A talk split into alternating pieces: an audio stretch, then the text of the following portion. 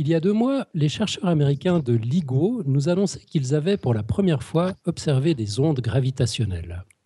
Le lendemain, tous les médias en parlaient, il s'agit alors de la découverte du siècle. Mais pourtant, comme d'habitude, au bout d'une semaine, l'info est devenue tiède, fade, has-been. Alors comme à Podcast Science, nous n'aimons pas faire du sensationnalisme, euh, un peu plus d'un mois après l'annonce officielle, nous recevons le professeur Michele Maggiore de l'Université de Genève pour répondre à nos questions dans une longue interview à tête reposée. Nous sommes le mardi 5 avril, vous écoutez l'épisode 256, bonsoir et bienvenue.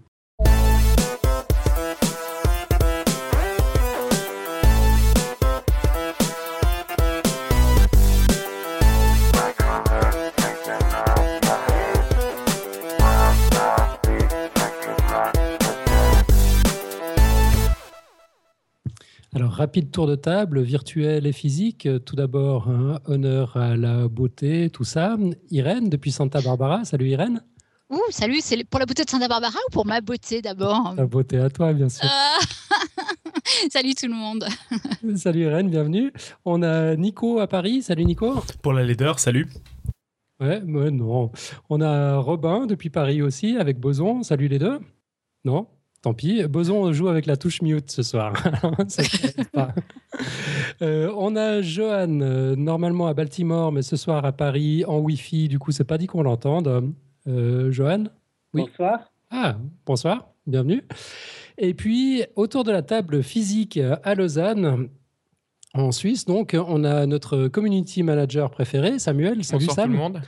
Euh, donc c'est Sam qui nous a organisé cette émission, qui a invité son prof de physique à, venir nous parler. Et puis donc bien sûr, on a l'honneur et le privilège de recevoir Michele Maggiore de l'Université de Genève. Bonsoir Michele. Bonsoir. Merci beaucoup d'avoir accepté notre invitation. Ah, c'est un plaisir. Alors, au sommaire de cette émission, bah, c'est une émission de type euh, interview. Vous n'avez pas trop eu l'occasion d'entendre Samuel sur nos ondes. Pourtant, bah, il fait totalement partie de l'équipe. Il gère les réseaux sociaux. Il nous ramène chaque jour de nouveaux auditeurs. Et pour une fois, il nous a ramené un invité de marque.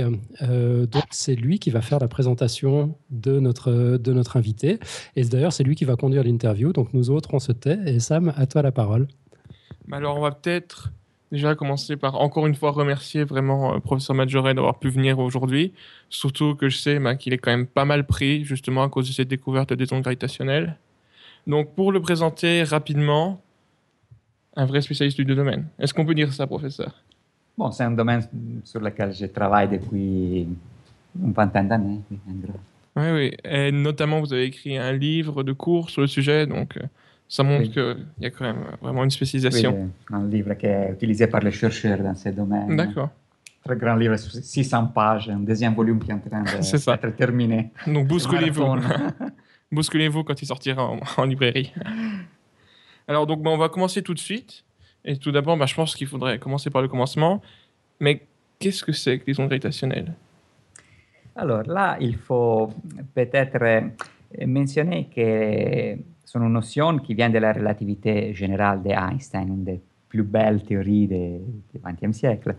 Et la relativité générale change vraiment notre vision de l'espace et du temps par rapport à la vision newtonienne qui est celle de la physique classique et aussi celle de notre intuition de tous les jours.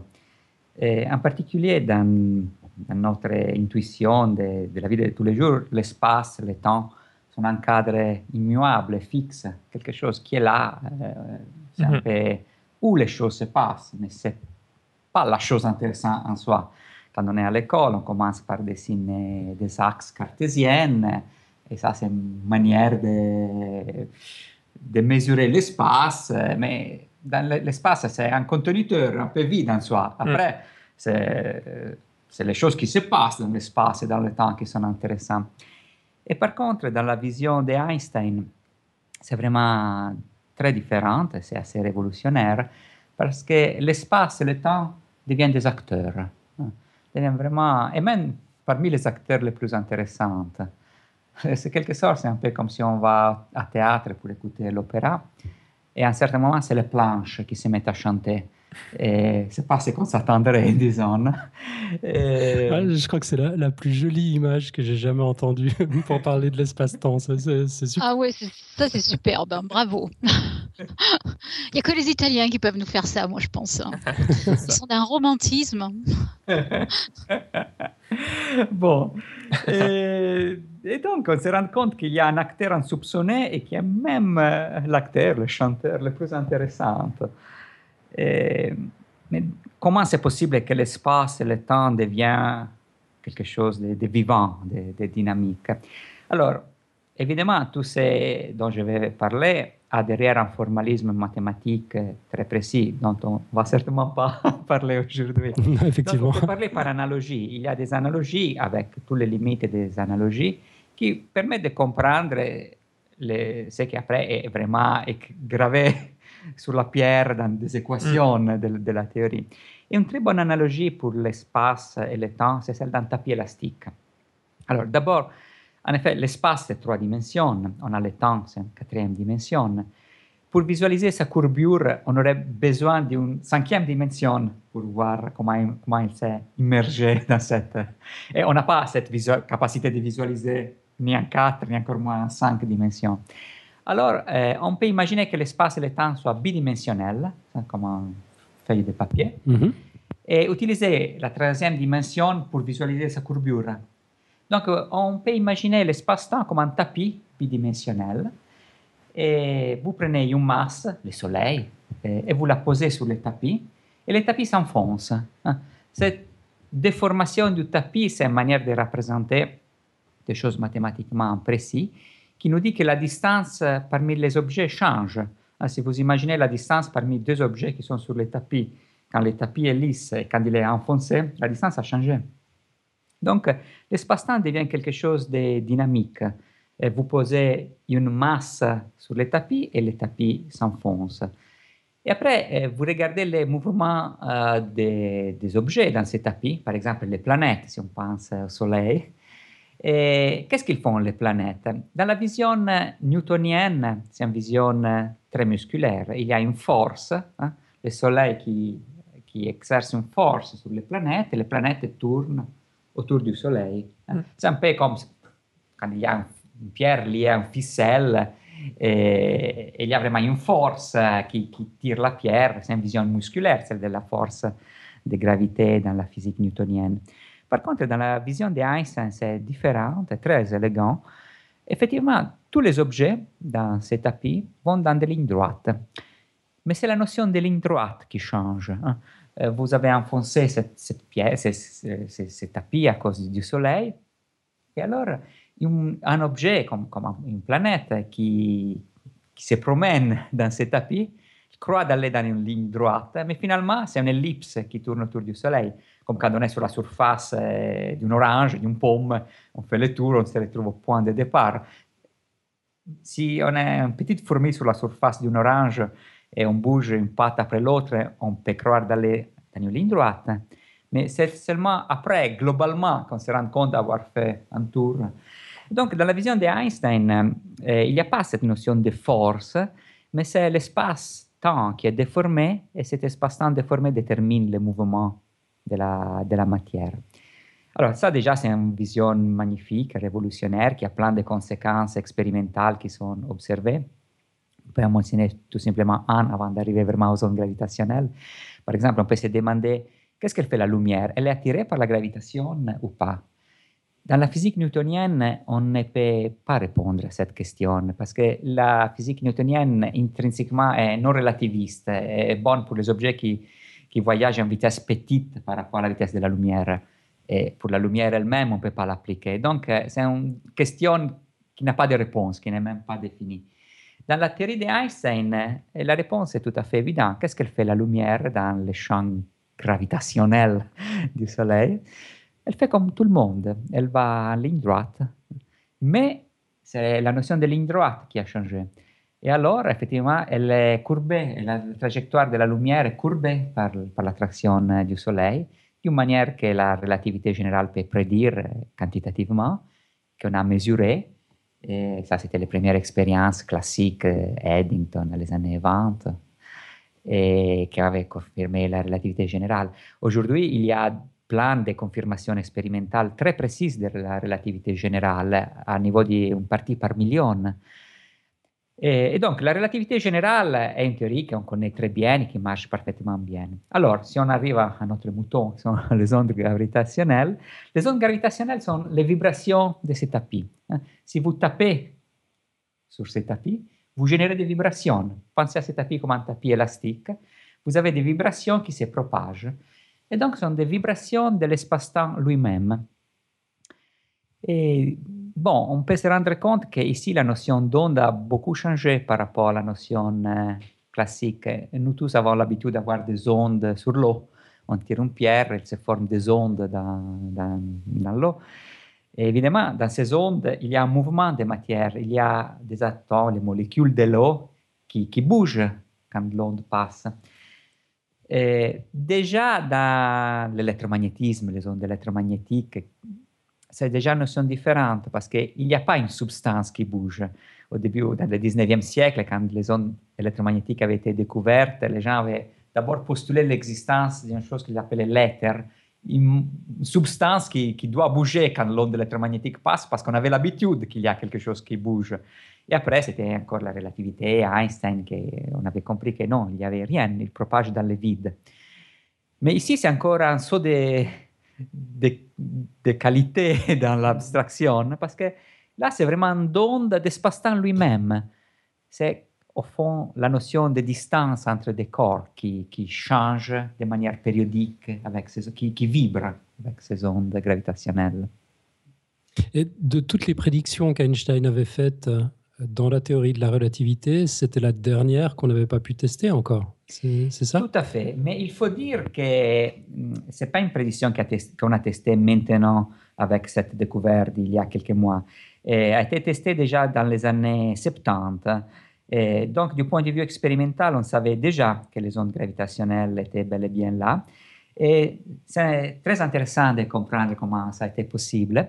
Et, ils l'ont découvert dans 1974 et un pulsar binaire. Alors, qu'est-ce que c'est cet objet-là Il faut dire que eh, les étoiles ont une vie, ils naissent et ils continuent à vivre pendant 10 milliards d'années, notre Soleil, et après ils ont une mort.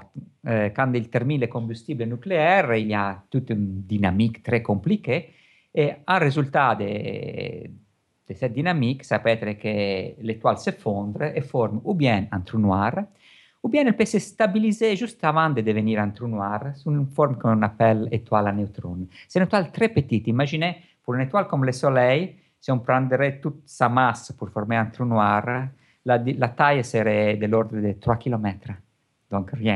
Mm-hmm. Euh, oh, oui, quelque chose de plus, mais de l'ordre de quelques kilomètres. Ouais.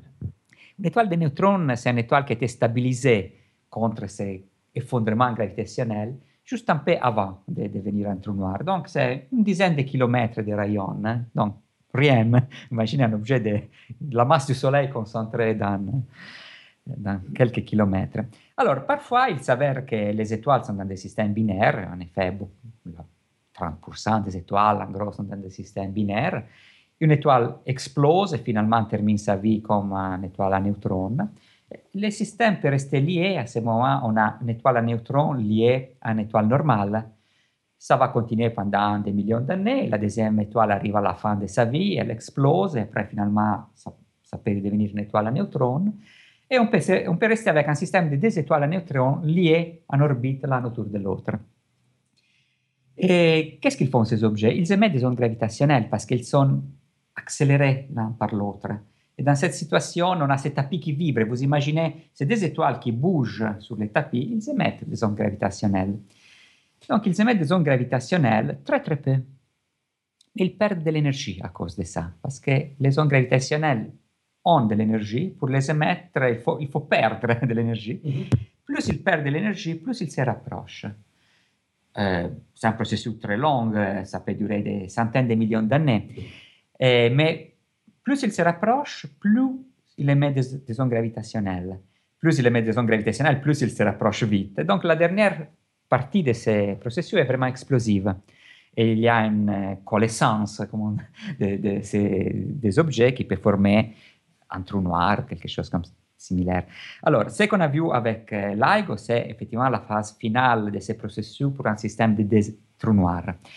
Et le système où on avait déjà hum, détecté les ondes gravitationnelles, c'est un système de deux étoiles à neutrons qui émet très gentiment des ondes gravitationnelles. On peut calculer qu'ils vont faire cette connaissance dans 85 millions d'années, donc c'est pas pour tout de suite. On a le temps de se préparer. C'est ça. Ils émettent quand même un tout petit peu d'énergie et ils se rapprochent un tout petit peu. Alors, ce qui est absolument fascinant, c'est qu'on peut mesurer ces rapprochements des deux étoiles, plus précisément le changement de la période orbitale, del- temps qu'ils mettent à faire un tour l'un autour de l'autre. Comment c'est possible dans un système qui a des centaines de milliers d'années-lumière C'est parce que ces, ces étoiles à neutrons, parfois, ils émettent un signal dans notre direction, on les appelle pulsars dans cette situation. Un signal électromagnétique qui nous arrive avec une série de clics, clics, clics, parce que c'est un faisceau qui parfois arrive dans notre direction de vue, c'est un peu comme un phare. hein. Et, et donc c'est un signal très régulier qui arrive pour ces pulsars de, de ces systèmes binaires tous les 59 millisecondes. Tous les 59 millisecondes, on a un clic. C'est un peu comme, comme une montre, mais c'est une montre d'une précision incroyable, parce que c'est très difficile de la, de la disturber. Imaginez un objet qui pèse une masse solaire, qui est concentré dans 10 km, c'est très difficile de perturber la régularité de ces signaux. En effet, certains pulsars ont une régularité qui est tout à fait comparable à celle des horloges atomiques, donc la plus grande précision avec laquelle on est capable de mesurer le temps. Et alors, euh, on a ces clics très précis, mais il y a des petits effets qui, qui permettent de voir que ce n'est pas exactement régulier, parce qu'on a ce système binaire, c'est des étoiles, à neutrons qui tournent l'un autour de l'autre. L'un c'est un pulsar, l'autre c'est une étoile à neutrons qu'on ne voit pas comme pulsar. Mais il y a toute une série de modulations de ces signaux. Vous imaginez quand le pulsar est du côté de l'orbite plus loin de nous, il émet ces signaux. Le signal prend un peu plus de temps pour arriver vers nous parce qu'il doit traverser le- le- la, la taille de l'orbite. Quand le pulsar est plus près de chez nous, ça met un peu moins de temps. Aussi, quand le pulsar est de, de l'autre côté par rapport à nous, euh, le signal doit s'enfoncer dans ce tapis et remonter. Donc, il y a un tout petit retard, par exemple. Ce sont tous des effets prédits et calculés par la relativité générale qui nous permet d'utiliser cette toute petite déviation par une régularité parfaite pour comprendre comment était fait l'orbite et, et- et tous les détails de ce système. Alors, vous imaginez qu'on a un signal tous les 59 millisecondes. On a monitoré ce système pour euh, 30 ans, pendant 20 ans, euh, 30 ans désormais. Donc, on a une précision incroyable sur les paramètres de ce système. Je peux vous donner un chiffre qui... c'est la période orbitale, hein, le temps que le système euh, prend pour, pour, pour tourner. Alors, la période orbitale de la Terre autour du Soleil est un an, évidemment. Là, c'est euh, 0,2 0,3 jours, c'est 8 heures. hein. Mais je vais vous donner ces nombres avec tous les chiffres qui ont été mesurés. Pas parce que les chiffres sont intéressants en soi, mais parce que c'est intéressant de comprendre combien de chiffres, avec quelle précision on est capable de mesurer. Alors, la période orbitale de ce système en jour est 0.32299744893, avec une erreur de 4 sur la dernière chiffre. c'est précis. quelque chose de mesuré avec euh, une douzaine de chiffres décimales, c'est impressionnant. Uh-huh. On arrive à faire cette chose justement parce qu'avec un signal tous les 59 millisecondes pour 24 ans, vous, vous arrivez à détecter tout- toutes les petites déviations. C'est incroyable, hein. c'est c'est fou hein, cette précision. C'est incroyable. C'est parmi les mesures les plus précises de la physique. C'est assez fascinant. On peut mesurer avec cette précision et on peut calculer avec cette précision parce qu'il y a plein de faits dont il faut tenir compte pour calculer euh, à ce niveau de précision. Et, eh bien, alors, euh, on, on peut aussi mesurer les masses de ces systèmes.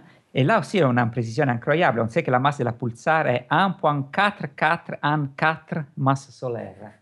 C'est la masse euh, connue avec la plus grande précision pour un, système, pour, pour un objet en dehors du système solaire. Donc, on connaît tout de ces systèmes. D'accord. Je, je pense qu'on vous fera revenir sur les pulsars une Ouais. fois. Ouais, ouais, c'est un bon sujet, ouais, effectivement. Parce que. Surtout vous venez de dire que vous connaissez tout sur les systèmes. Alors là, j'avoue, je suis assez pantoise, donc je veux tout entendre, oui. Oui.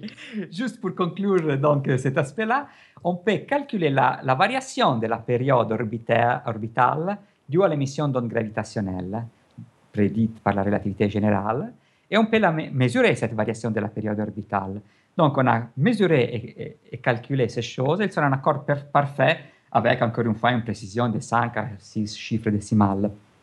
Donc, on avait une preuve de l'existence des ondes gravitationnelles. La période orbitale change par émission d'ondes gravitationnelles. On ne détectait pas les ondes gravitationnelles elles-mêmes, mais les changements de la période orbitale. Avec une très grande précision, un accord magnifique avec la prédiction de la relativité générale. Donc, dans ce sens, on savait déjà qu'il y avait les ondes mhm. gravitationnelles. Et, effectivement, pour ces expériences, Hals et Taylor ont reçu le prix Nobel en 1993, donc il y a même le, le tampon de la, du prix Nobel. donc on savait déjà expérimentalement que les ondes gravitationnelles existent dans ce sens. D'accord. Je me rends compte que je prends mes vieilles habitudes de dictateur, mais qu'en fait, c'est notre ami Sam qui doit conduire euh, l'interview. J'arrête d'interférer, Sam, on t'écoute. Mm. Et donc, vraiment, la, grande différence entre la, la, découverte de LIGO et celle de Dulce Taylor, c'est vraiment le fait qu'en fait, LIGO a été. C'est une observation directe, c'est ça? Tout à fait, tout à fait. Oh, il y a ce système euh, qui est des, trous noirs qui a fait cette connaissance, c'est la phase finale quelque chose d'explosif, on reviendra sur combien explosif, et a émis une quantité énorme d'ondes gravitationnelles, même si c'était en distance énorme, ils sont arrivés chez nous et ils ont fait vibrer, dans quelque sens, la distance entre les miroirs de LIGO. Donc c'est une détection directe. Mais on peut se dire, bon, euh, et alors, euh, on, savait déjà qu'il y avait, c'est quoi la, la grande différence la vraie différence, c'est que maintenant, on peut commencer à utiliser les ondes gravitationnelles pour faire de l'astronomie, peut-être même de la cosmologie. On les utilisera pour explorer l'univers, parce que c'est, on a un nouveau télescope, quelque sorte. Alors, quand on a fait en astronomie, disons, l'astronomie est née évidemment avec euh, l'astronomie classique, avec la lumière visible. Euh, avec la lumière visible, on voit un univers qui a un aspect, on peut dire, assez tranquille. Assez, bah, il y a les, les, planètes qui tournent autour euh, des étoiles. Euh, c'est une vision de l'univers assez, je dirais, tranquille. Après, on a ouvert des nouvelles fenêtres, avec, on a commencé à explorer l'univers avec des, des longueurs d'onde différentes, toujours dans le spectre électromagnétique. Par exemple, les rayons X, les rayons gamma, de l'autre côté du spectre, l'infrarouge. Chaque fois, on découvre des choses différentes, on voit un univers différent. Quand on a commencé à explorer l'univers avec les rayons X, on a découvert un univers violent avec des trous noirs, des sursauts gamma dans les rayons gamma, et des trous noirs supermassifs, des choses invisibles en lumière euh, normale, dans, l'optique, comme on dit, euh, avec la lumière visible, mais visible dans ce sens euh, plus général, avec des longueurs d'onde différentes. Dans les micro-ondes, on a découvert la radiation de fond, qui est quelque chose qui nous vient du Big Bang, donc c'est des informations encore totalement différentes. Chaque fois qu'on a utilisé de nouvelles fréquences dans le spectre électromagnétique, on a littéralement ouvert une nouvelle fenêtre sur l'univers. Et alors là, c'est une nouvelle fenêtre qui s'ouvre avec les ondes gravitationnelles qui promet d'être encore plus différent de tout ce qu'on connaît. Par exemple, on a vu ces, ces, en ondes gravitationnelles ces événements absolument cataclysmiques. On, on, va revenir sur, sur combien d'énergie a été émise, qu'on ne voit pas en lumière visible. Pour vous donner une idée de combien d'énergie a été émise dans ces événements, donc pour, dire, pour venir à l'événement de LIGO, c'était des trous noirs d'environ 30 masses solaires chacun qui ont fait cette coalescence. Donc finalement, ils ont fusionné dans un trou noir plus grand d'une soixantaine de masses solaires. Dans le processus, ils ont libéré une énergie qui correspond à trois masses solaires. Ça veut dire, avec la formule d'Einstein, le fameux mc carré, à une masse associée à une énergie. C'est une énergie énorme. Vous pensez que le mc carré associé à l'énergie libérée par des noyaux, c'est, qui, bah, c'est l'énergie nucléaire qu'on connaît. Alors là, il y a une masse comme la masse du Soleil fois c carré, donc c'est une énergie immense, même trois masses solaires, qui se sont vaporisées en ondes gravitationnelles dans quelques millisecondes. Donc dans moins, de, moins que 10 millisecondes, il y a eu l'équivalent de l'énergie des trois soleils qui se sont vaporisés en ondes gravitationnelles. Vous imaginez bien que c'est un événement incroyable, inimaginable. Les astrophysiciens, les physiciens parlent de luminosité, c'est l'énergie qu'on émet par unité de temps. Alors, c'était environ 200 masses solaires par seconde. Bon, ça n'a pas duré une seconde parce qu'il n'y avait pas 200 masses solaires, mais c'est comme si on génère de l'énergie à un rythme de 200 soleils par seconde. Ah, c'est une énergie, une luminosité, par une énergie par unité de temps, qui à ce moment-là était dix fois plus grand que toute l'énergie émise par toutes les étoiles et toutes les galaxies de l'univers observable. Donc, c'est quelque chose euh, qui laisse euh, ça mot pas tout le monde le, qui spécialiste. Pantois. c'est ça, pantois. On est tous pantois là. Et vous imaginez qu'un événement comme ça, on ne les voit pas dans les ondes électromagnétiques. Il n'y a rien. Et donc, c'est vraiment une nouvelle fenêtre incroyable qui, qui s'ouvre. Et du coup, justement, puisqu'on a cette incroyable énergie qui est envoyée en ondes gravitationnelles, mais qu'est-ce qui va se passer quand une onde va taper un objet ou qu'est-ce qui va arriver à cet objet? Alors, en effet, toute la difficulté de la détection des ondes gravitationnelles, c'est que la force gravitationnelle est très très faible. Bon, pour nous, sur la Terre, ça semble quelque chose d'important parce qu'il y a la masse très grande de la Terre qui nous attire. Mais si vous allez mesurer la force gravitationnelle entre deux particules élémentaires, par exemple des, des protons, des atomes, c'est un facteur, c'est plus petit de la force électromagnétique d'un facteur que je ne me rappelle même plus parce que c'est tellement de zéros, 10 puissant, c'est peut-être 20 ou 30 zéros et après un 1. Euh, c'est très petit. Ça devient important sur une échelle astronomique, tout simplement parce que la force gravitationnelle est quelque chose qui va se soumettre. Dans le sens, chaque petit bout de matière exerce une force qui va se soumettre avec la force des autres petits bouts de matière. Par contre, la force électrique a des charges positives et négatives qui vont se neutraliser. Donc, euh, dans, le monde de la physique des particules, par exemple, la, la force gravitationnelle n'a aucun rôle, c'est trop petite. Mais dans l'univers sur des très grandes échelles, l'échelle cosmologique, par exemple, est la force la plus grande, la plus importante, parce qu'il y a tous ces effets cumulatifs de la force de, de toutes les étoiles dans une galaxie, etc. Alors, quand une onde gravitationnelle arrive sur, des, sur, sur les miroirs de, de, ces interféromètres, on reviendra peut-être sur qu'est-ce que c'est un interféromètre après. Ouais, juste après. Et il fait vibrer les, les miroirs, mais d'une quantité ridicule, euh, environ un millième de la taille d'un proton, même pas d'un atome, d'un proton. Euh, donc, c'est un effet infime. C'était là toute la difficulté de la détection. Donc, pour revenir à la demande de, de Sam, qu'est-ce qu'il fait onde qui passe, par exemple, à travers notre corps Rien du tout. On ne sent rien. Même les neutrinos, qui sont des particules euh, qui passent à travers notre corps tout le temps sans aucune interaction. Et là, c'est les neutrinos ont une interaction qu'on appelle l'interaction faible, qui quand même est beaucoup plus forte que l'interaction gravitationnelle. Et un neutrino passe à travers la Terre sans aucune déflexion, sans aucune interaction, typiquement. Là aussi, c'est la grande difficulté des expériences qui essaient de détecter les neutrinos. Il faut un grand flux de neutrinos pour espérer d'en détecter un parfois. Alors, pour les ondes gravitationnelles, c'est encore plus difficile. Il faut des événements titanesques. Et même comme ça, leur effet est infime. D'accord. Et donc, voilà, on peut commencer déjà à essayer d'expliquer un peu qu'est-ce que c'est qu'un interféromètre, parce que du coup, c'est vraiment ce dispositif qui a permis de détecter euh, les ondes gravitationnelles dans le cas de LIGO. Oui, alors, comment on fait pour les détecter? Il y a toute une longue histoire. Il faut dire que cette découverte, cette découverte est vraiment l'aboutissement d'environ 50 ans de développement technique, expérimental et théorique aussi. Et on avait commencé dans les années 60 avec des objets qu'on appelait des barres résonantes. C'est des gros cylindres d'aluminium, typiquement, avec une fréquence typique de résonance. Chaque objet a, a, des fréquences typiques. Si vous les touchez comme une clochette, il émet un son spécifique. Alors, si la fréquence était celle de l'onde gravitationnelle, on espérait d'avoir une vibration que vous pouvez détecter. Alors, ça, c'était des expériences petites. C'était une personne avec, un professeur avec ses deux assistants qui essayaient au début de faire ces expériences. Désormais, les expériences comme LIGO, les interféromètres, c'est des groupes de 3000 personnes, de 1000 personnes. Donc, l'interféromètre, c'est essentiellement un laser, un laser très puissant, qui arrive sur un miroir donc, euh, le du laser est divisé en deux parties, il fait deux chemins différents.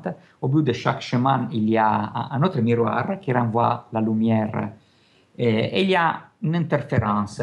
Si on change un peu la distance que la lumière va parcourir dans ces bras de l'interféromètre, il se change la manière de, où la lumière se recombine quand il se retrouve après ces allers-retours. C'est une manière très sensible de mesurer des distances, assez classique en physique. D'ailleurs, la première expérience, on parlait de l'éther tout à l'heure, euh, la première expérience, euh, il y a plus d'un siècle, évidemment, qui avait montré qu'il avait passé ces éthers, c'était l'expérience de Michelson avec un interféromètre, encore une fois. Euh, alors, l'idée, c'est de recombiner ces faisceaux de lumière et quand l'onde gravitationnelle arrive, c'est, c'est, c'est, les bras de sont à 90 degrés, quand l'onde gravitationnelle arrive, selon sa direction, un bras de l'interféromètre un peu plus petit, l'autre un peu plus grand, et la différence de chemin de la lumière qui a pris une direction par rapport à la lumière qui a pris l'autre direction, et on arrive à la mesurer en principe avec une très grande précision. Mais comme je disais tout à l'heure, alors c'est quoi le déplacement de ces miroirs Alors vous pensez que la taille d'un atome, c'est 10-8 cm, on l'appelle l'angstrom. La taille d'un noyau atomique, beaucoup plus petite, est 10-13 cm, ça veut dire 10 000 fois plus petit qu'un atome. Et ça, c'est donc un noyau. Le déplacement de ces miroirs est 1000 fois plus petit que la taille d'un noyau. c'est ridicule. On peut se dire, mais c'est impossible, comment on peut mesurer le déplacement d'un miroir Vous imaginez, ces deux miroirs qui forment les bras d'un interféromètre sont à une distance de 4 km un tube vide où il y a ces lasers qui fait des allers-retours parmi les miroirs, on veut mesurer un déplacement de 10 3, 1000, fois plus petit que la taille d'un proton, d'un noyau atomique, sur 4 km. C'est possible, on se dirait. De plus, on peut se dire, mais la surface du miroir n'est même pas définie à ce niveau de précision. Qu'est-ce que ça veut dire alors là, il y a toute une série de choses, je ne vais pas rentrer évidemment dans les détails, mais peut-être des choses sont intéressantes pour comprendre au moins conceptuellement comment c'est possible. Premièrement, c'est bien défini parce que ce faisceau laser, c'est un énorme faisceau laser. Il a un diamètre de 12 cm. Ce n'est pas le laser de, de ah, D'accord. qu'on utilise. c'est pas pour jouer avec le chat. Donc 12 cm. Il va moyenner sur toute la surface du miroir. Donc, en moyenne sur toutes les petites irrégularités. Chaque atome en soi bouge plus que ça. Mais évidemment, tous ces mouvements sont euh, au hasard et ils se moyennent à zéro. S'il y a par contre un mouvement global il peut du miroir, il peut ressortir par rapport à tous ces mouvements un peu au hasard. Donc au moins, c'est bien défini, ces déplacements. L'autre chose très importante, c'est qu'on ne mesure pas vraiment les mouvements du miroir dans le temps. Parce que ça serait impossible, effectivement. Ce qu'on fait, on regarde en fréquence. Hein. C'est comme à la radio, hein. on peut décomposer un signal électronique dans des différentes fréquences. Il y a des composants du mouvement qui bougent très lentement, des composants qui bougent très vite. Alors, les composants du mouvement, ah, pour les personnes un peu plus techniques, on peut dire, sont transformés de Fourier. Ça veut dire euh, on, transforme l'évolution du signal dans le temps dans un signal dans, l'espace de fréquences. Hein. on regarde seulement certaines fréquences, ce qui n'est pas quelque chose de très spécial quand vous, faites, êtes dans la voiture et vous cherchez une station radio.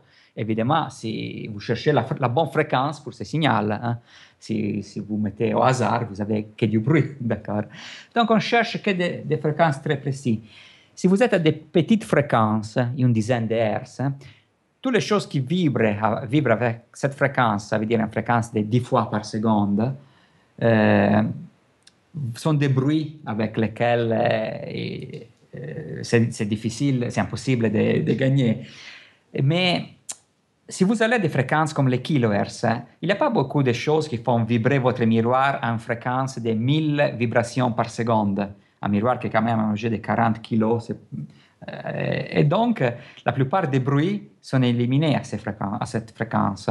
Par exemple, les bruits du, poids lourd qui passe en kilomètres de distance à la fréquence de quelques hertz, c'est énorme, c'est beaucoup, plus grand que, le signal attendu par l'onde gravitationnelle. Mais ce n'est pas un signal que vous retrouvez au kilohertz, disons. Donc ça, c'est peut-être des aspects peut-être un peu techniques, mais importants pour comprendre. Au moins que ce déplacement est bien défini parce que c'est un déplacement global de tous les miroirs. Et qu'on les regarde dans des fréquences très spéciales où on essaie de, on a des chances de vaincre les bruits. ça c'est encore très difficile, mais au moins on a des espoirs.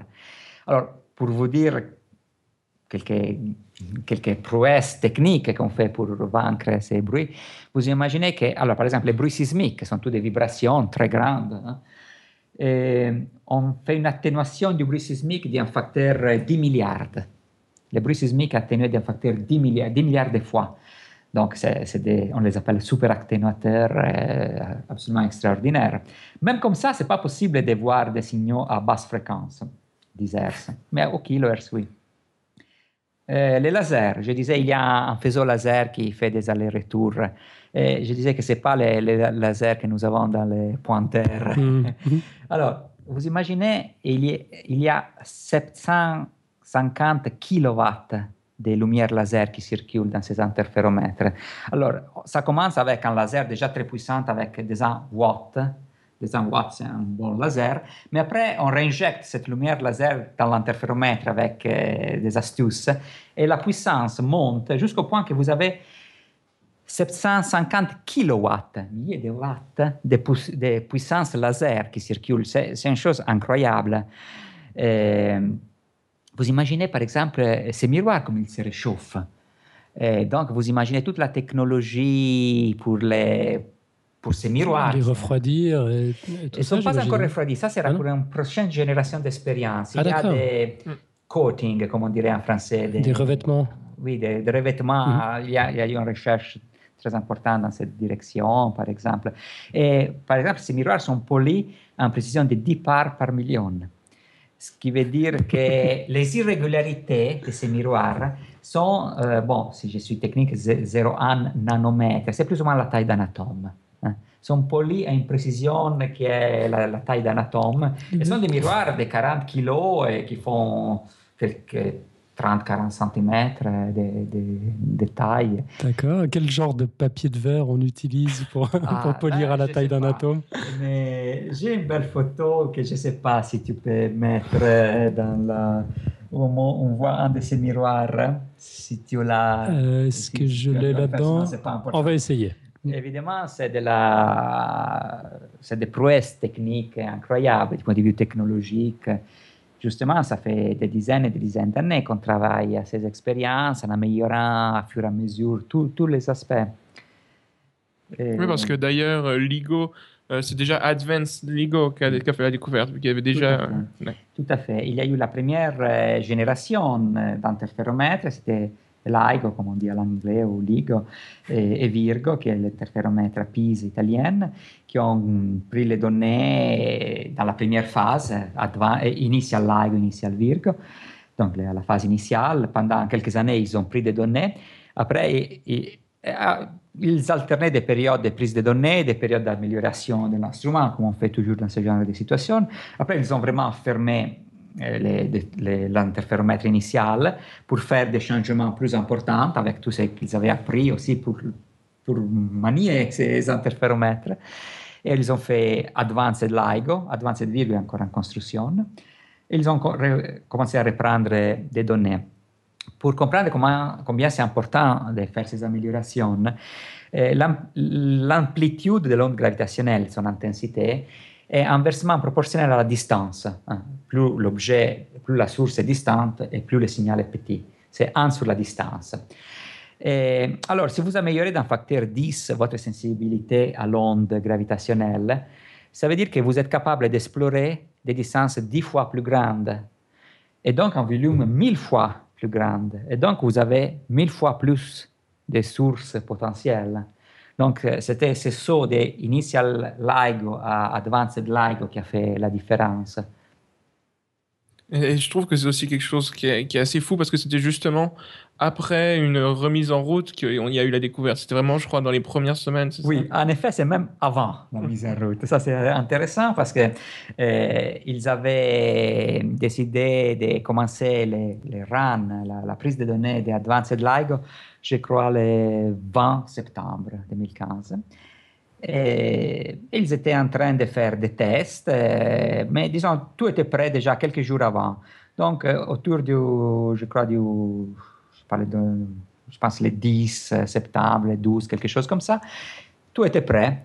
On était en train de faire ce run engineering run, comme on les appelle. C'est run où on, on essaie de vérifier que tout marche bien. Mais tout était prêt, les détecteurs étaient à ce moment-là en mode, mode d'observation et ils prenaient des données, même si il, officiellement le, le, début du run était programmé pour quelques jours, pour le 20 septembre. Et le 15 septembre arrivé le signal euh, c'est génial cette histoire, j'adore. C'est fou. On ne sait même pas combien de millions d'années il aurait fallu attendre si on l'avait démarré trois jours trop tard. Euh, non, là je pense que euh, ceci montre qu'on est désormais à la sensibilité pour, ne voir, pour voir des signaux comme ça de manière mm -hmm. assez régulière. D'accord, parce que ça arrive souvent. Pardon? Ça arrive souvent. Et pour l'instant, on n'a qu'un signal. Oui, c'est ça. Mais je ne sais pas qu'est-ce qu'ils sont encore les gens de LIGO, parce que euh, LIGO a pris des données pour quatre mois, de septembre à fin janvier. Okay. Ils savaient tout de suite qu'ils avaient, ces signaux étaient tellement extraordinaires, tellement forts qu'ils ont tout de suite compris que c'était quelque chose d'important.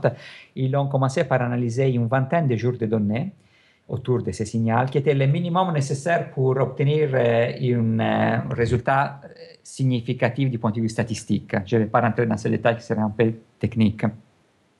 Mais ils ont encore plein de données à analyser. Donc, ils ont donné les résultats de l'analyse de 20 jours de prise de données. Ils ont 4 mois de prise de données.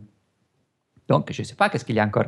Je crois que prochainement, ils vont, ils, ils vont euh, donner toutes les données qu'ils ont prises.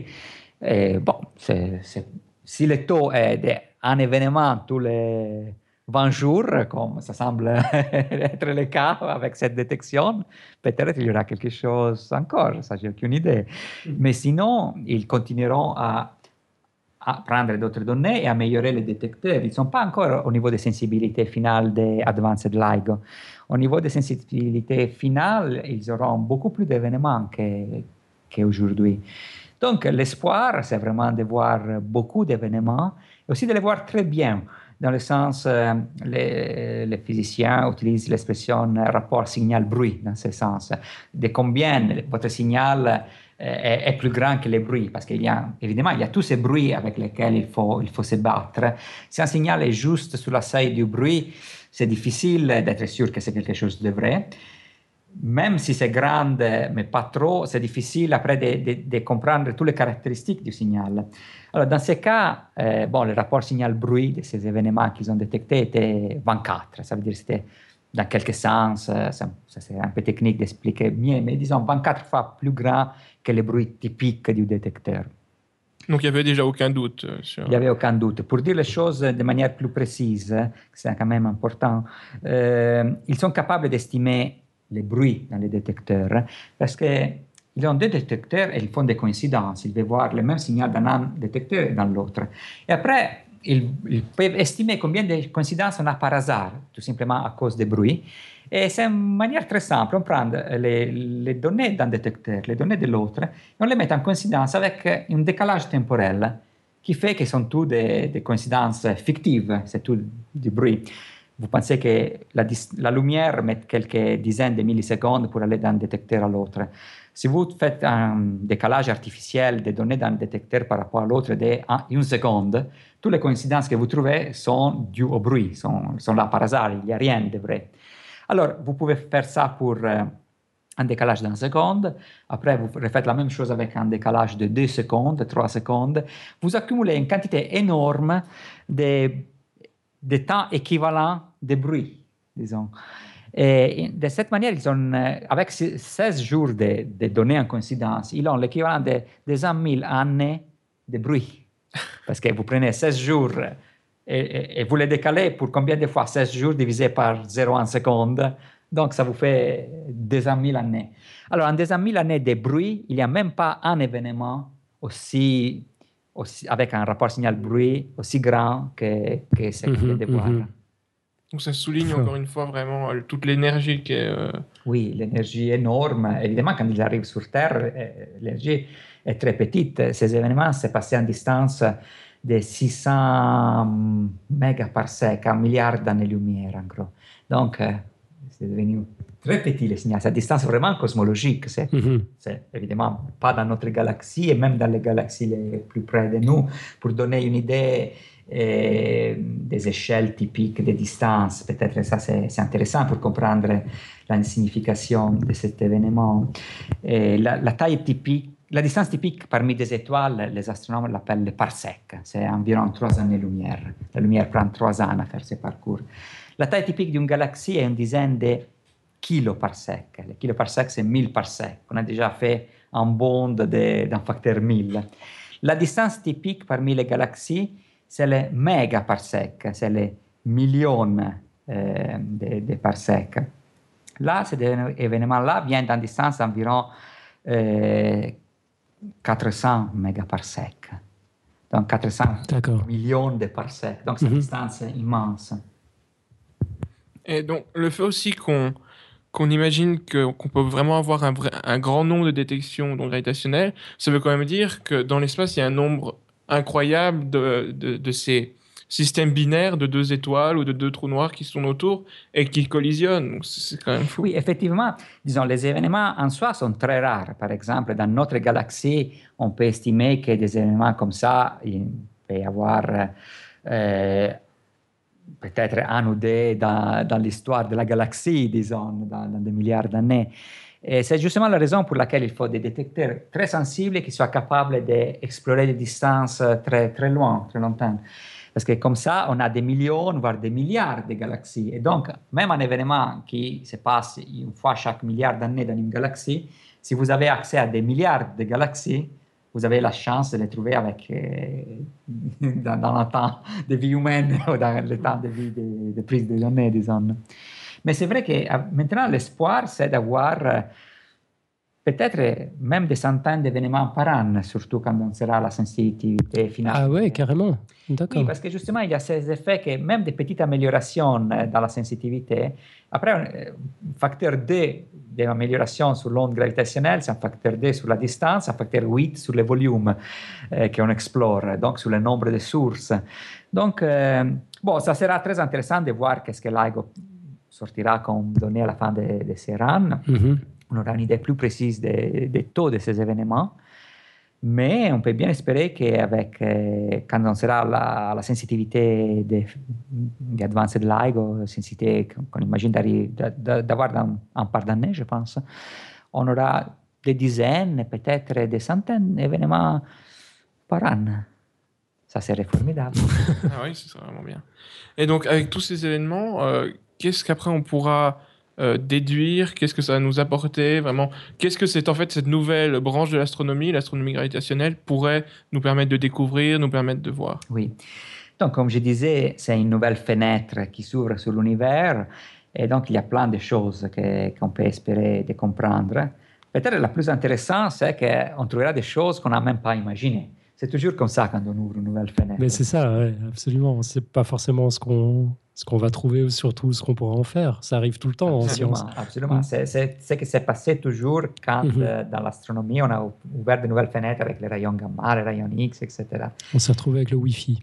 Mais c'est clair qu'il y a plein de choses qu'on s'attend, par contre, de comprendre. Déjà, qu'est-ce qu'on a compris déjà avec cette découverte? Par exemple, on a détecté pour la première fois un système binaire de trous noirs. C'est la première fois qu'on on connaissait des systèmes binaires de étoiles à neutrons, comme je disais au début de l'émission. On connaît une demi-douzaine, en gros. Il y a ces systèmes euh, de Hulse-Taylor qui a mené au prix Nobel, il y en a d'autres qui sont connus. Donc, on, sa- on savait que des étoiles à neutrons peuvent exister dans des systèmes binaires. C'est la première fois qu'on trouve un système binaire de trous noirs.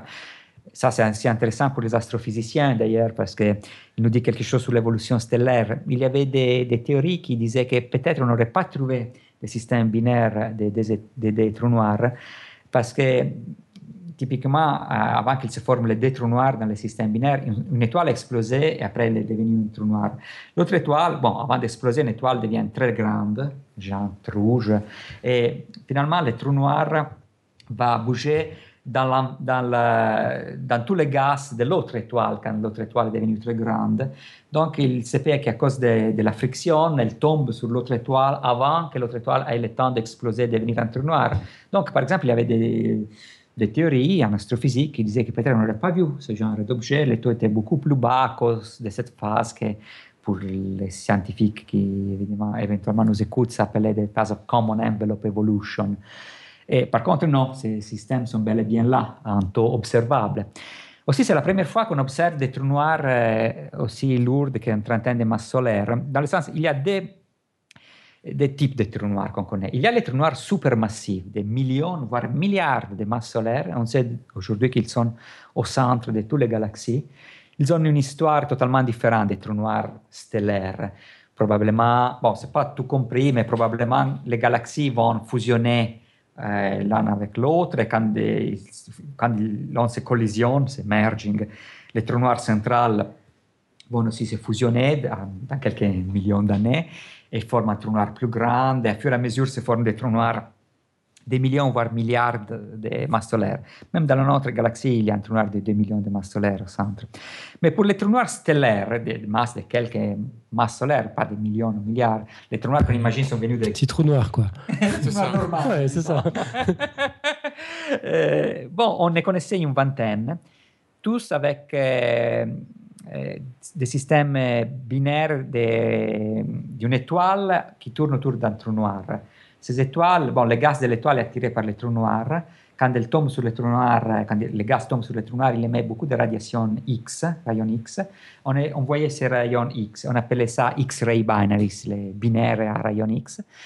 Et de cette manière, on connaît environ une vingtaine de systèmes binaires avec un trou noir et une étoile, et on pouvait mesurer plus ou moins leur masse, c'est typiquement entre 5 et 10 masses solaires quelques trous noirs jusqu'à 20 masses solaires, mais justement les plus lourdes étaient celles dont la masse n'était pas bien mesurée.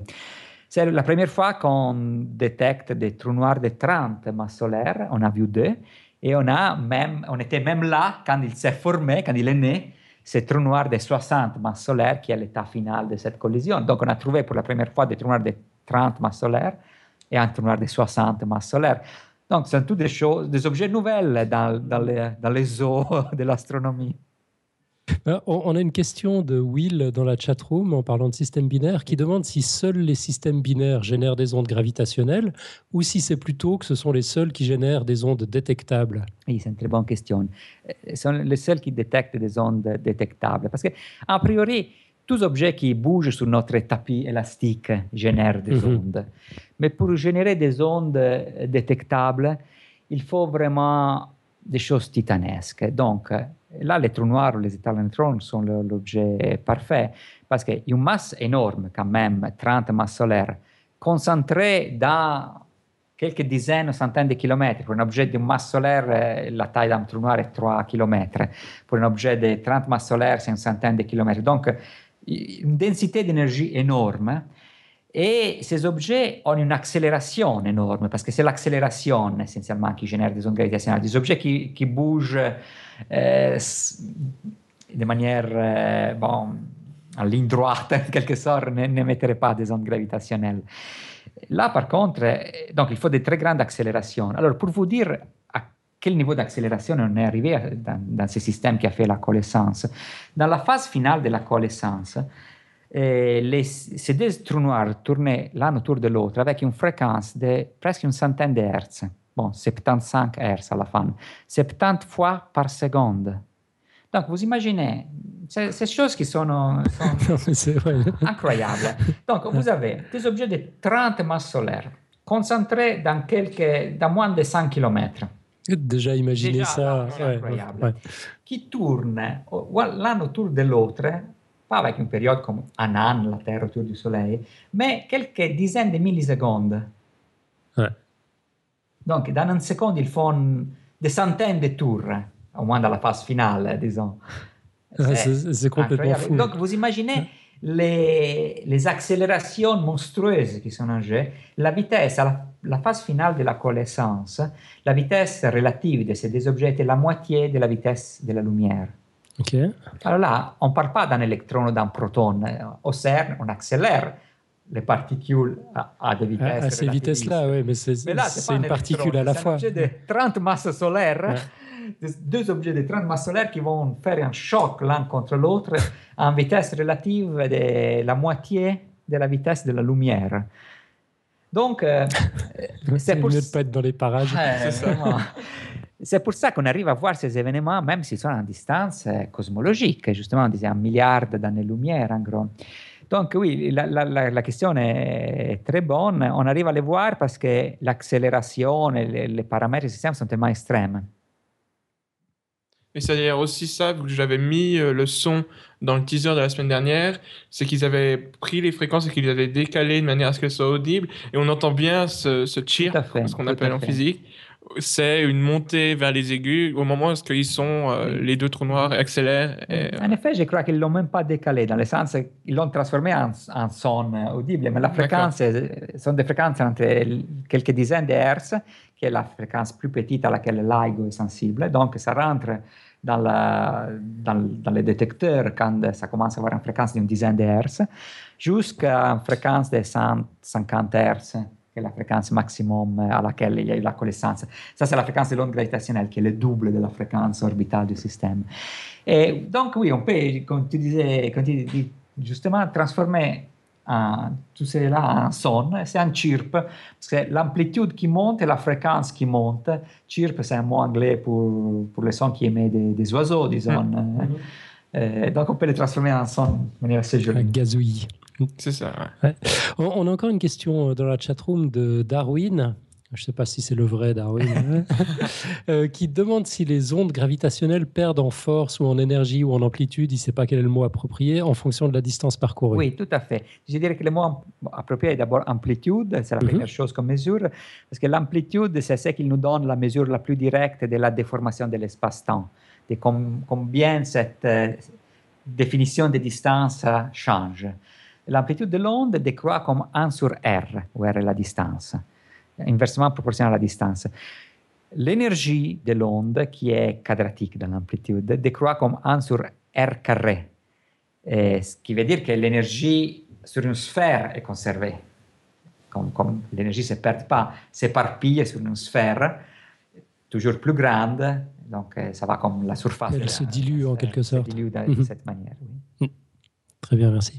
Et comme ces ondes, en fait, comme vous avez dit, elles déforment vraiment l'espace et le temps, donc tout est déformé. Euh, est-ce qu'on a quand même moyen d'arriver à les situer autour de nous, à savoir d'où est-ce que ça vient en fait?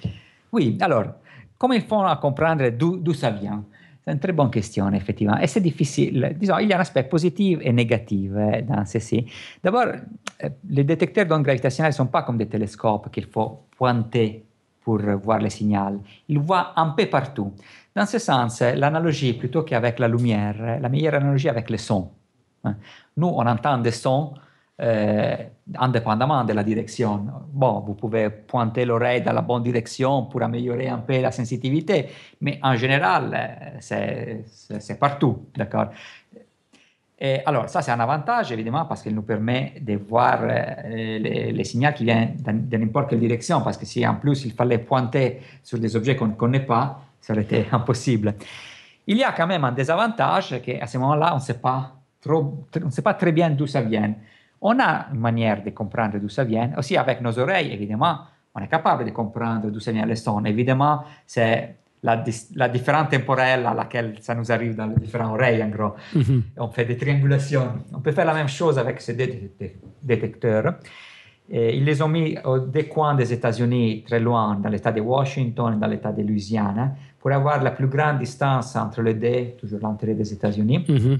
Parce que plus grande la distance, plus on peut faire, disons, des triangulations pour comprendre la direction. Il faut dire qu'avec deux détecteurs, on ne on la fait pas très bien. D'abord parce que les détecteurs sont alignés avec les bras, avec la, exactement la même orientation. Ça, c'est l'idéal pour être sûr de ne pas perdre le signal. Parce que sinon, il peut s'avérer qu'un signal qui est détecté dans un, un interféromètre est, est raté par l'autre parce que l'autre n'était pas bien orienté. Et, et, la première chose qu'on veut faire est faire des coïncidences, sûr qu'il a les signaux. Mais ce n'est pas bon pour détecter bien d'où ça vient. Quand même, on peut comprendre d'où ça vient. Par exemple, il y a un retard. Le signal est arrivé d'abord dans un interféromètre, après dans l'autre, avec une distance de une différence de 6 millisecondes, 7 millisecondes. Donc, déjà, ça nous dit plus ou moins la direction. C'est venu de l'hémisphère sud. Mm -hmm. Et il y a d'autres manières pour comprendre un peu d'où ça vient. ils ont une, une photo quelque part, bon, je, je l'ai dans mes photos, je ne sais pas si tu peux la mettre, c'est celle-ci, eh, où il y a une carte de la région du ciel d'où ça vient. C'est une carte très très grande, c'est environ 600 degrés carrés. Donc euh, c'est une région du ciel très grande. Donc on ne connaît pas la source dans ce sens. Quand il y aura encore d'autres détecteurs, par exemple Virgo qui va entrer en fonction pour la fin de l'année probablement, euh, avec trois détecteurs, on peut faire des triangulations encore plus précises et donc comprendre encore mieux d'où ça vient. Donc c'est aussi pour ça, par exemple, il y a le projet Kagra en, au Japon et il y en a encore un en, en Inde aussi. LIGO, LIGO aux Indes, un troisième LIGO, oui. Tous ces networks de détecteurs, c'est pas redondant. Justement, plus de détecteurs on a, plus on est sûr que c'est un vrai, signal et pas du bruit, parce qu'on fait des coïncidences à 2, à 3, à 4, à 5. Et surtout, on est capable à ce moment-là de, de pointer, de comprendre d'où ça vient. Euh, vous avez parlé du son. Euh, il y, a un petit moment, ça a généré une question dans la chatroom de Pascal qui demande si une onde gravitationnelle qui rentre dans l'atmosphère peut générer un son. Non, malheureusement pas, parce que sinon ça serait beaucoup plus facile de les détecter. Elles sont invisibles. Vous imaginez que, euh, par exemple, l'onde qui est arrivée, on, on, le voit par la, par la figure, pas par l'image qui a été mise, elle vient essentiellement de l'hémisphère sud.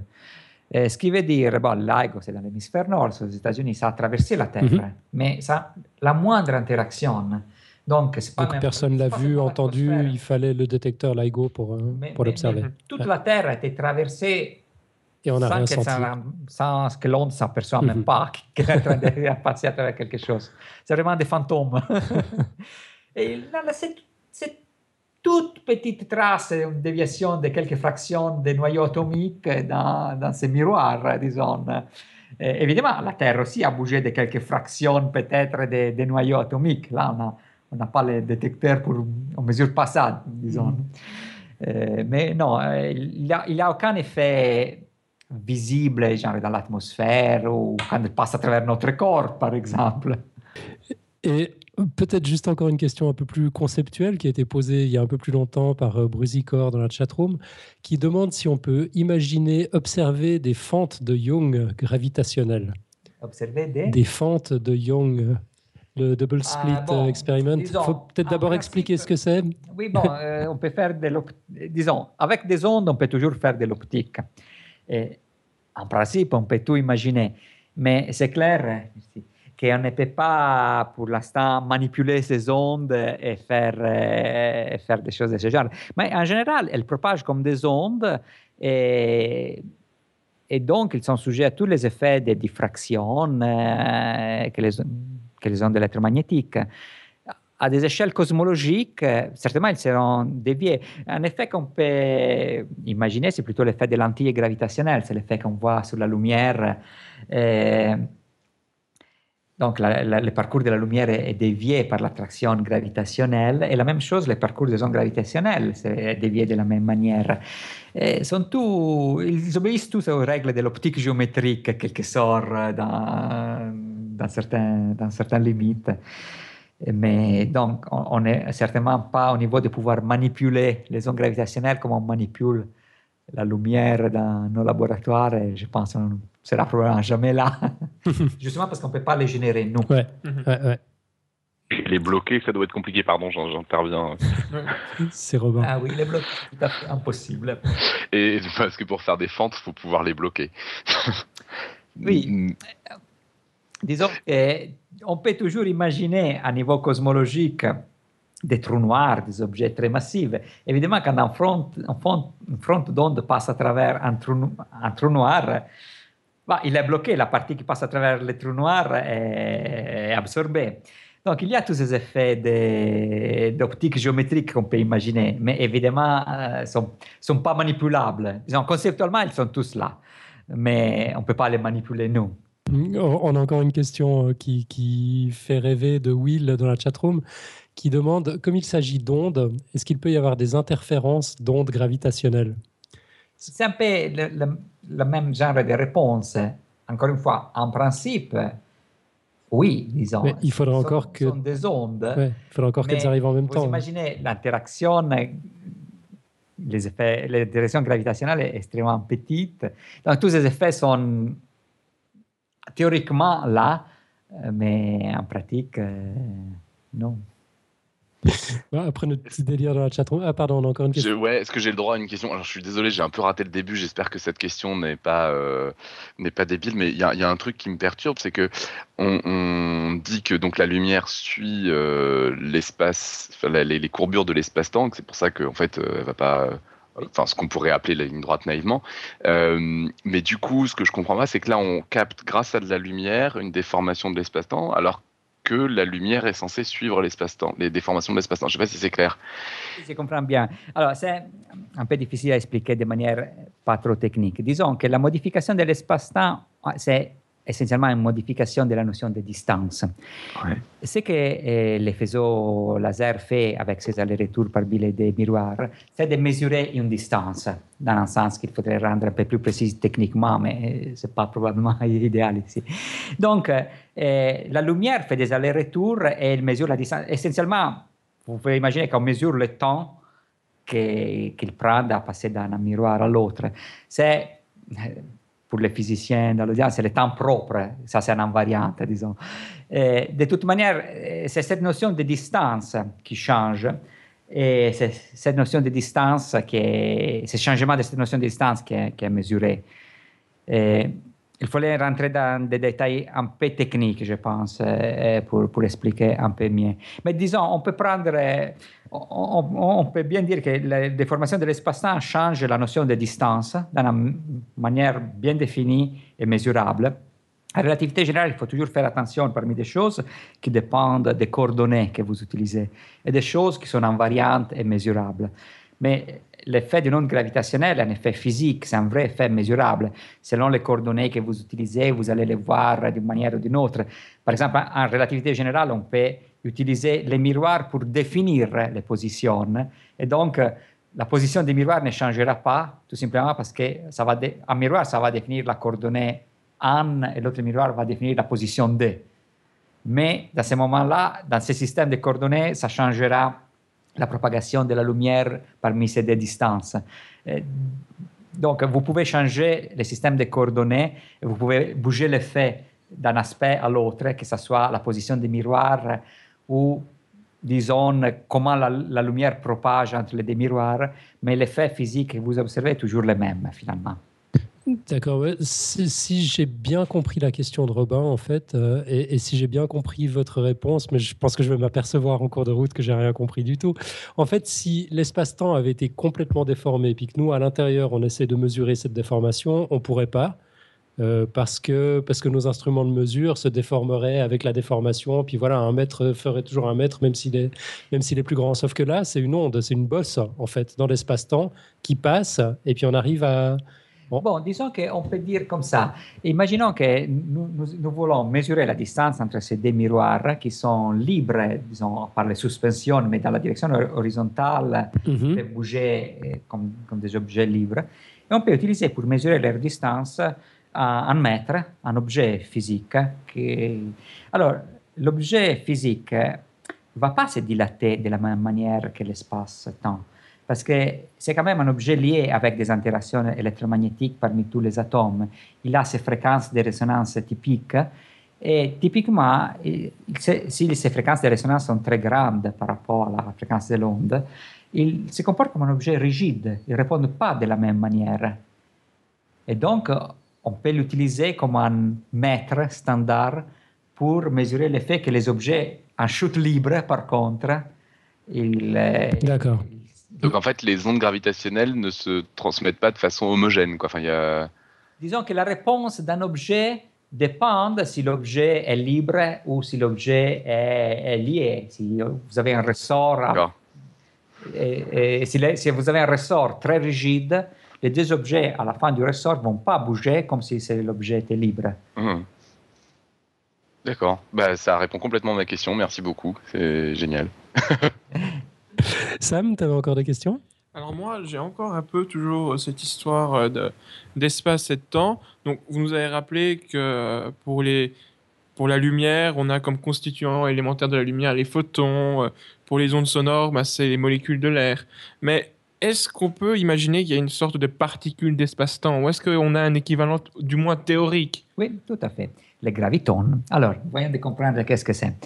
Euh, disons, dans la théorie quantique, on a une description duale, comme c'est corpus, onde et corpuscule. Donc la lumière, on peut la décrire comme onde et dans certaines situations comme une particule qu'on décrit comme les photons.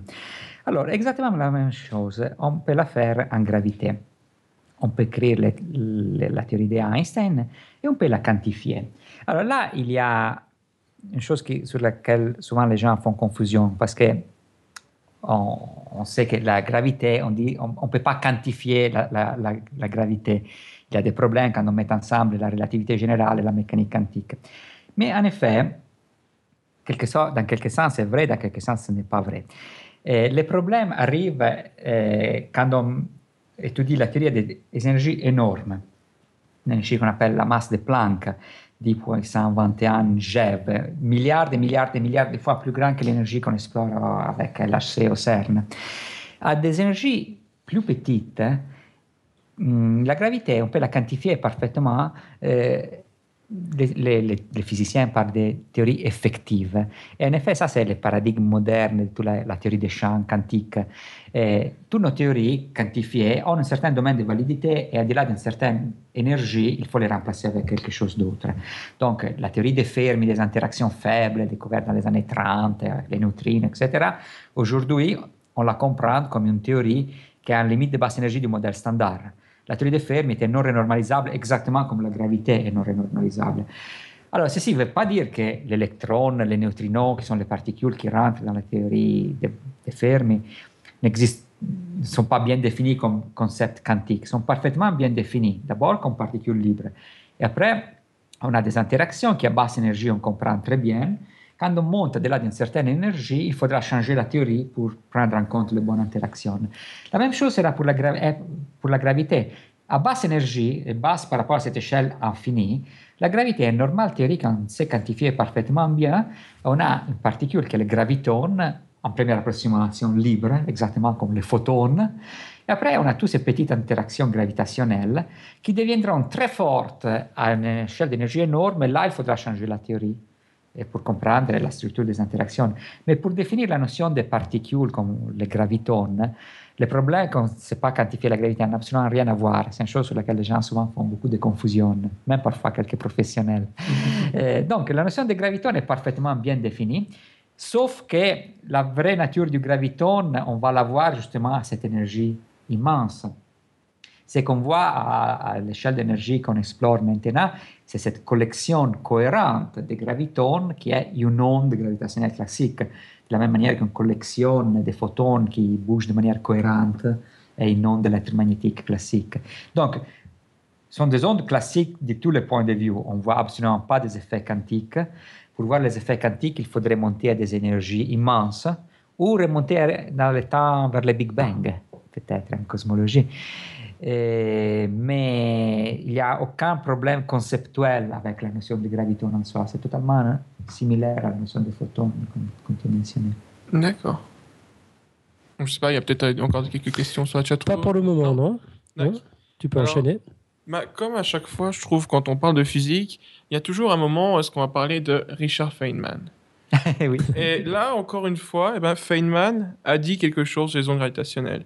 Et notamment, notamment avec quelque chose qu'on appelle le sticky bead argument. Mm -hmm. Est-ce que vous pourriez nous expliquer qu'est-ce que c'est? Oui, alors, dans les, disons, maintenant, euh, on comprend bien, du point de vue théorique, les, les ondes gravitationnelles. Mais quand Einstein a formulé la relativité générale, l'aspect onde gravitationnelle, c'était parmi les plus difficiles à comprendre. Et Einstein lui-même a fait des erreurs, dans le sens, la première fois, il a prédit l'existence d'ondes gravitationnelles. Après, il avait même écrit un autre papier dans les années, je crois, 40, euh, qu'il avait envoyé à Physical Review, euh, où il disait que non, effectivement, il n'y a pas les ondes gravitationnelles. Et la difficulté, c'est qu'en relativité générale, comme j'avais déjà mentionné, il faut toujours faire la distinction entre des effets qui dépendent de notre choix de coordonnées et les effets vraiment physiques. Et pour les ondes gravitationnelles, la chose est vraiment très subtile du point de vue technique. Et donc, pendant des décennies, ce n'était pas clair. Et essentiellement, c'est l'exemple eh, de la personne en chute libre dans, dans l'ascenseur, eh, ils ne sentent pas qu'il y a un champ gravitationnel parce qu'il est en chute libre. Ce qui veut dire qu'on peut toujours choisir un référentiel, un système, de, un repère, tel qu'on élimine, au moins dans une région suffisamment petite de l'espace, tous les effets gravitationnels. Justement, si on est dans l'ascenseur en chute libre, on ne se rend pas compte qu'il y a le champ gravitationnel de la Terre, jusqu'à quand on arrive probablement à l'étage. et... Là, je suis pas sûr qu'on se rende compte non plus. et, alors, de la même manière, on peut mettre à zéro l'énergie de l'onde gravitationnelle dans un point précis de l'espace, disons. Et, et donc, ça avait généré beaucoup de confusion eh, j'ai même pas, moi aussi, j'ai pas bien dit, on met pas l'onde gravitationnelle parce que l'onde gravitationnelle, on la voit qu'à grande distance dans la région de radiation. Mais les champs gravitationnels, dans un point de l'espace, on peut les mettre à zéro. Donc, il y avait des questions si vraiment les ondes gravitationnelles sont physiques ou pas, s'ils amènent de l'énergie. Et la chose a continué pendant des décennies, jusqu'aux années, je sais pas, 50. C'était finalement Feynman qui, avec son style très direct, a fait un, exemple très banal euh, avec la vision d'aujourd'hui. Vous prenez euh, des, objets liés par un ressort, l'onde gravitationnelle qui arrive et met en vibration euh, les ressorts. Si le ressort a de la dissipation, hein, l'énergie va être dissipée en chaleur, elle n'est pas rendue à l'espace-temps, disons. et donc, évidemment, il porte de l'énergie, les ondes gravitationnelles. C'est un exemple si simple que ça, mais qui déjà répondait à la question. D'un point de vue aussi formel, après les choses n'étaient comprises parfaitement bien. Pour définir l'énergie de l'onde gravitationnelle, il faut moyenner sur une région de l'espace plutôt que sur un point. Une région de l'espace grand par rapport à la longueur d'onde de l'onde ou bien moyenner dans le temps sur une période grande par rapport à la période mm -hmm. de bah, ça, c'est des détails techniques qui, à partir des années 60, maximum, étaient très bien compris.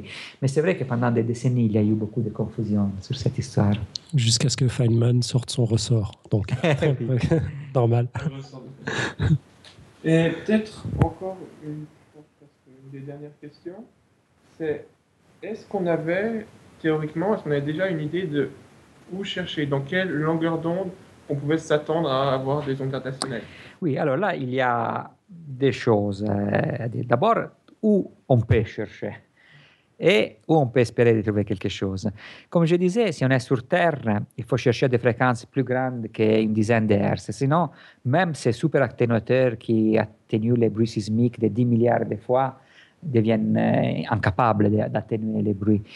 Donc, force, on est déjà forcé à aller à des fréquences plus grandes qu'une dizaine de hertz. On sait qu'on ne s'attend pas à avoir des signaux, au moins astrophysiques, à des fréquences plus grandes que quelques kilohertz, parce qu'il faut des objets très très compacts pour émettre des choses à des très grandes fréquences, des, des radiations à très grandes fréquences, parce qu'il faut penser que les ondes gravitationnelles sont émises par des mouvements cohérents de, de matière. Donc, euh, même avec les trous noirs stellaires, etc., c'est difficile d'imaginer des signaux à plus que, disons, quelques dizaines de kilohertz. Et justement, où on arrive à faire des choses sur Terre, c'est entre quelques dizaines de hertz et 2 ou 3 kilohertz. C'est la région de fréquences explorée par LIGO, Virgo.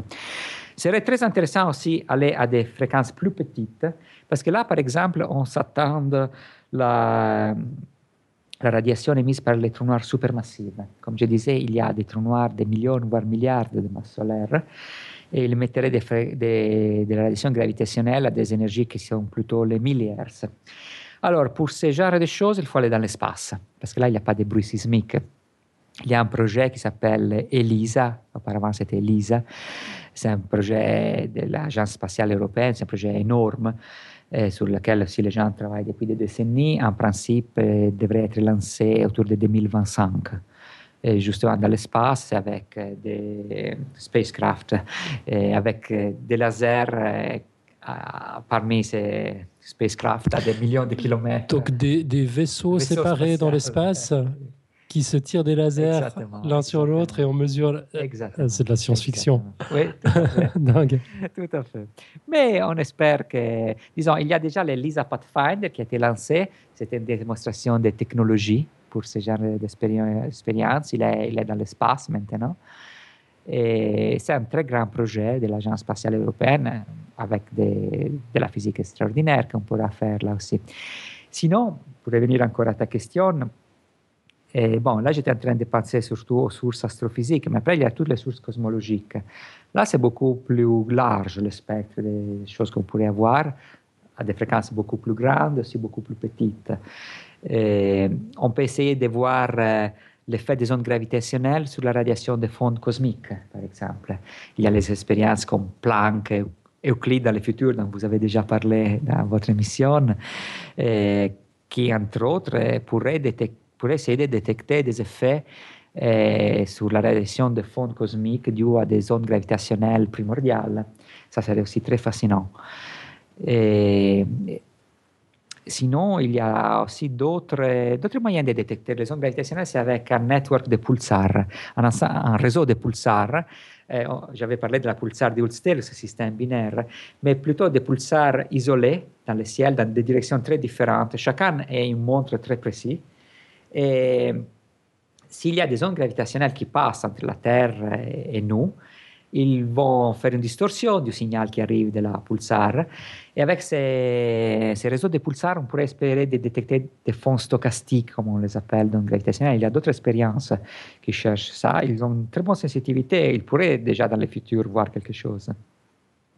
Des fonds stochastiques, c'est-à-dire on cherche le hasard, c'est ça? Euh, C'est une sorte de bruit, mais d'origine cosmique.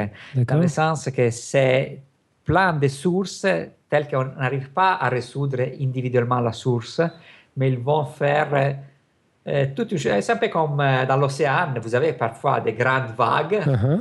mais parfois vous avez tous ces, comment on peut l'appeler, une sorte de bruit, un stochastique, des petites ondes, euh, mais très intéressant.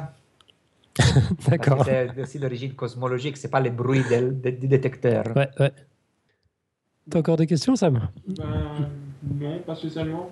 Peut-être juste, donc du coup, l'avenir immédiat pour euh, la détection gravitationnelle, c'est bientôt, on devrait avoir les prochains, les nouveaux résultats de l'IGO. Tout à fait. Ensuite, il y a Virgo, la, version améliorée en quelque sorte. Et après, c'est Kakao au Japon et euh, Là, on a des idées, des dates. Euh, oui, moi, je ne sais pas exactement. Je pense que bon, l'AIGO India, je pense qu'il faudra plus de temps. Il a été approuvé par le gouvernement indien la semaine après la découverte. Évidemment, ah, ouais. ça, ça, a poussé okay. l'approbation. Pour Cagra, il travaille là depuis plusieurs années. Euh, je ne vais pas dire des choses fausses, mais j'imagine que sur l'arc de 5 ans, ça, sera quelque chose qui prendra des données à niveau très compétitif, j'imagine, mais je ne suis pas vraiment sûr sur, le, sur l'échelle de temps. Après, pour des expériences qu'on appelle de troisième génération, il y a, bon, l'EISA, on parle de 2025, ces expériences spatiales sont toujours très compliquées à réaliser. Il y a aussi ce qu'on appelle les Einstein Telescope, c'est un, un interféromètre sur, Terre cette fois, de troisième génération. Ça serait je dis sur Terre, mais sous Terre, en effet.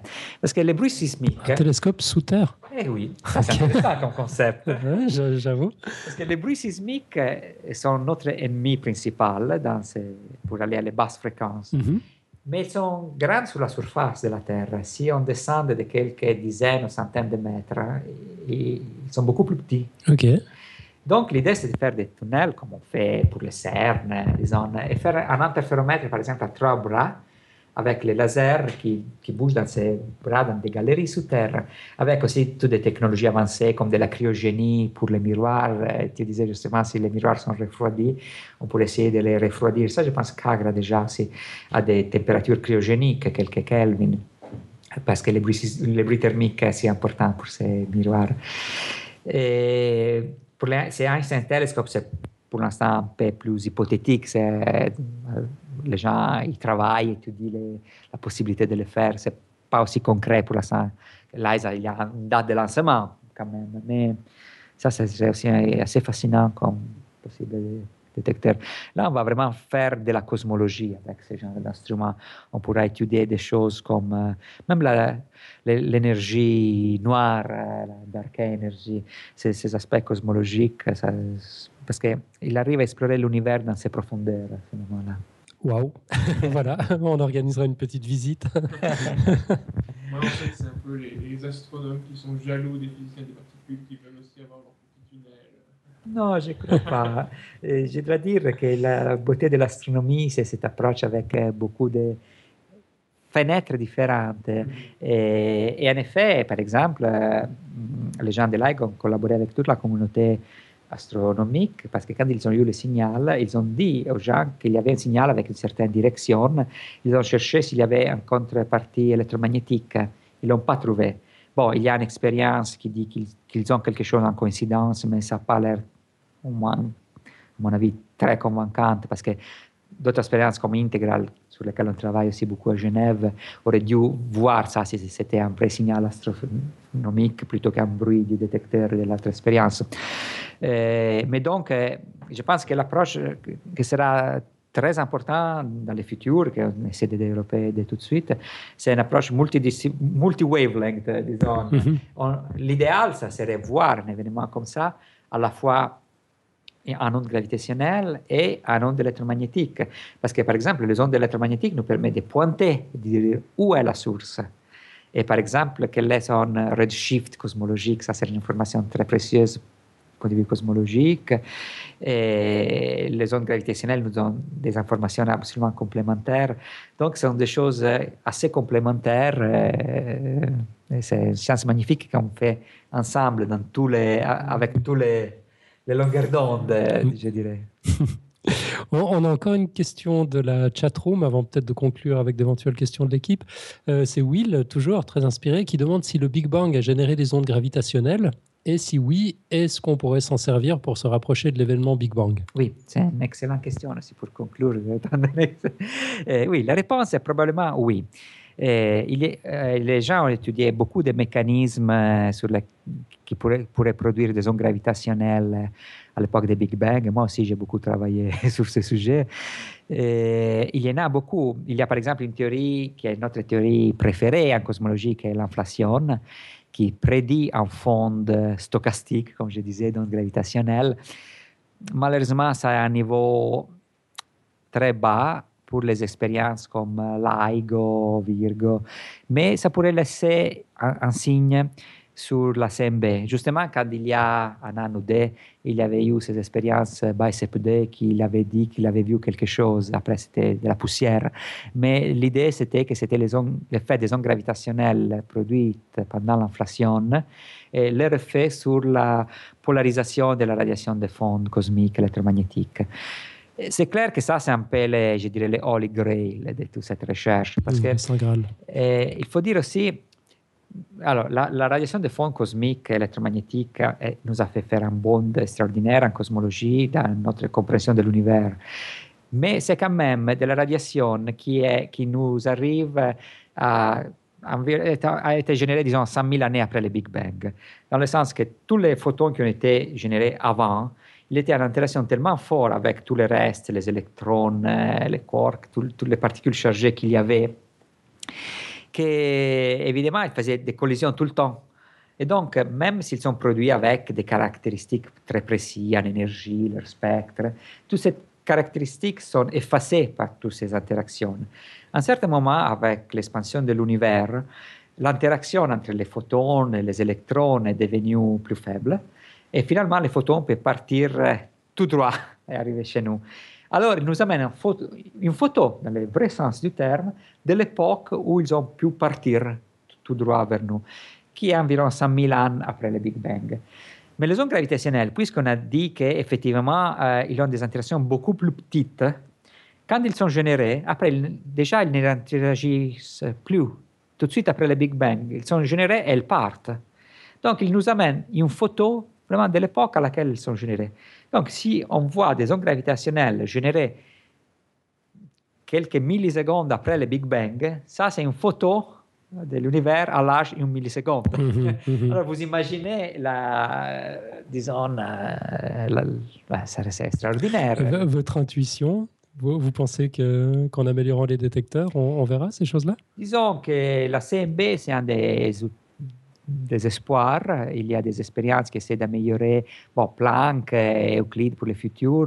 Le problème, c'est que, bon, comme on a découvert avec Planck, euh, il y a beaucoup de poussières qui génèrent, de la polarisation de la CMB, du type de polarisation qui est généré aussi, qui est aussi un signal pour les ondes gravitationnelles.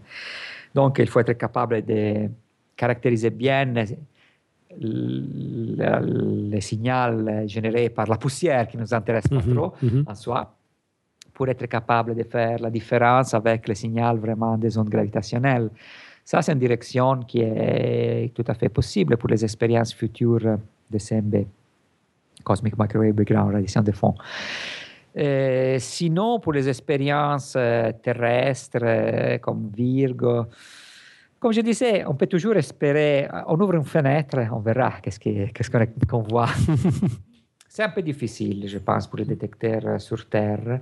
Peut-être c'est plus probable avec les pulsar timing array, c'est-à-dire ces, ces, réseaux de pulsars euh, qui pourraient aussi voir des ondes aussi produites par, euh, peut-être par des sources cosmologiques. Il y a des choses qu'on appelle les cordes cosmiques qui peuvent générer des fonds stochastiques d'ondes gravitationnelles à la fréquence à laquelle euh, ces réseaux de pulsars sont sensibles. Donc oui, c'est pas tout à fait exclu. Bien sûr, euh, il y a rien de sûr dans, tout ça. Je crois que c'était la dernière question de la chatroom, mais on en a encore une qui est assez costaud. Alors du coup, on va, on va pas s'en priver. Je pense que c'est aussi dans vos cordes, euh, sans, sans, jeu de mots. Euh, est-ce que les ondes, c'est Brusicor qui demande si les ondes gravitationnelles permettraient d'enfin montrer une prédiction de la théorie des cordes? Ça, c'est très difficile à dire. Et disons que, bah, moi-même, j'ai une fois travaillé avec euh, Gabriele Veneziano, un grand physicien euh, CERN, Alessandro Bonan, qui ont travaillé sur des prédictions des fonds stochastiques générés par un certain modèle aspiré par la théorie des cordes, qui avait des caractéristiques assez différentes par les fonds inflationnaires. Donc, on peut, on peut réfléchir à ce genre de choses. Il y a toujours un aspect spéculatif, euh, parce qu'on sait c'est jamais quel est le bon modèle. ces exemples étaient intéressants parce que ça ne dépendait pas trop des modèles euh, spécifiques de la théorie des cordes, mais plutôt des caractéristiques générales de l'action effective des basses énergies, disons, pour être technique, de la théorie des cordes. Donc, euh, ce n'est pas évident, mais il y a des tentatives dans cette direction. ok, merci.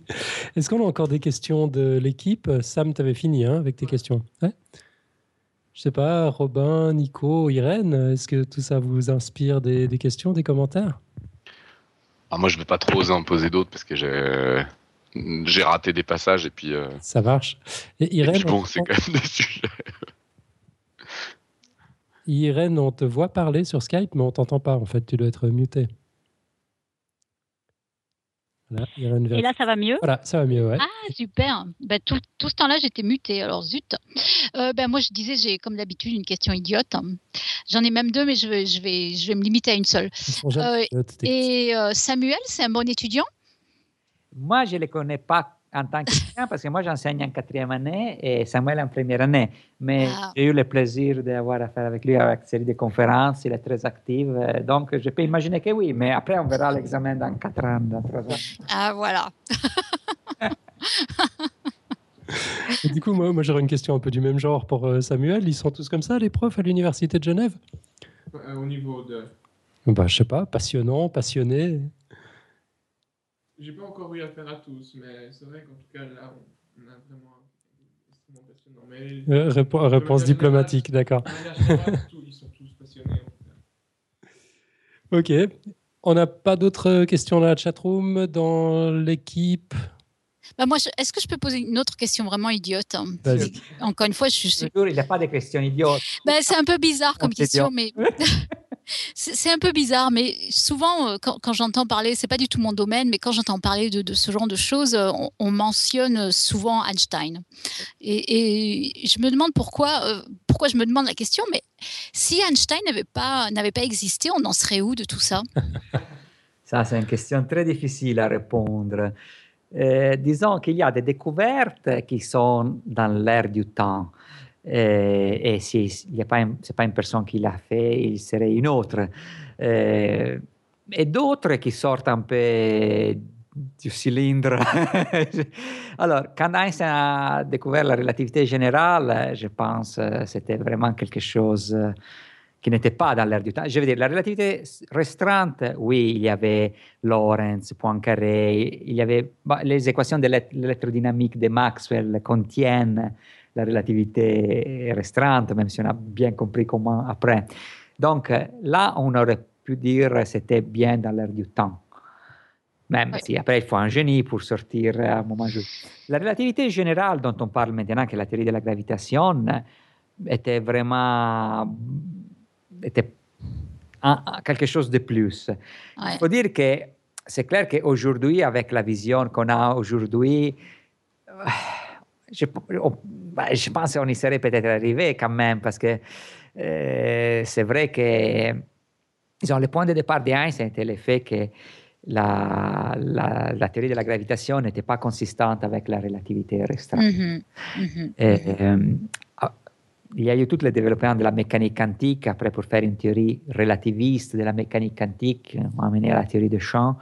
e oggi on comprend très bien la relatività restreinte, la relatività pardon, générale, comme une théorie de, de champ comme les autres. C'est la théorie des champs gravitationnelle che obéit essentiellement le même genre de, de règles. Euh, disons, on, on aurait pu y arriver par cette direction, peut-être, ouais, quelques, ouais, ouais. je sais pas, quelques décennies ou, ou même un siècle plus, plus tard. C'est impossible de refaire l'histoire. Voilà, ouais. Oui, oui, je me dis, c'est bien ce que je me disais, et je, me demandais effectivement si par d'autres moyens on, en serait arrivé euh, au même point et si ça aurait pu plus longtemps effectivement, qui, aurait pu le remplacer euh, C'est un... oui, hmm. c'est difficile à dire, mais la direction, je dirais, dans, la, la vision moderne, si on apprend aujourd'hui la théorie des champs, c'est joli aussi, de, euh, pardon, la relativité générale, c'est joli de l'apprendre comme un exemple aussi des théories des champs comme il y a mm. la théorie du champ électromagnétique, je dirais c'est la théorie du champ, on dirait à spin-on. Moi, je, moi, je donne le cours de théorie des champs à l'Université de Genève. Alors, on commence typiquement le champ scalaire, c'est le spin zéro, la particule à spin zéro. Après, on peut construire la théorie pour une particule à spin-on, c'est le champ électromagnétique, c'est l'exemple typique. Le champ gravitationnel, ça décrit une particule à spin 2. Et dès qu'on commence à comprendre les règles de la théorie des champs, c'est clair qu'on arrive à la relativité générale en certaine forme. Ah. Mais euh, évidemment, c'est facile pour nous aujourd'hui de dire ça. Et oui, évidemment. Mm, mm, mm. En tout cas, merci beaucoup. C'était super intéressant. C'était absolument passionnant, c'est vrai. Un immense merci. Merci pour les belles questions aussi. Puis on va pouvoir dire merci pour les beaux dessins aussi, parce qu'on a eu quelques productions absolument magnifiques. Euh, de Pouillot, dont c'est l'anniversaire d'ailleurs. Bon anniversaire, Pouillot. Et, bravo. ah, bon anniversaire, Pouillot. C'est son anniversaire, c'est lui qui nous fait des cadeaux, quoi. Mais oui, mais oui. Bon, on lui a quand même mijoté une émission sur les ondes gravitationnelles pour son anniversaire. Mais euh, du coup, il nous l'a bien rendu, donc avec un premier dessin où on voit deux personnes qui regardent le, le tapis déformé de l'espace-temps dont parlait le professeur Major. Euh, avec un personnage qui dit alors c'est comme un tapis, ça se déforme, et l'autre personnage qui répond hmm, la poussière ce sont les étoiles et euh, l'aspirateur c'est le trou noir.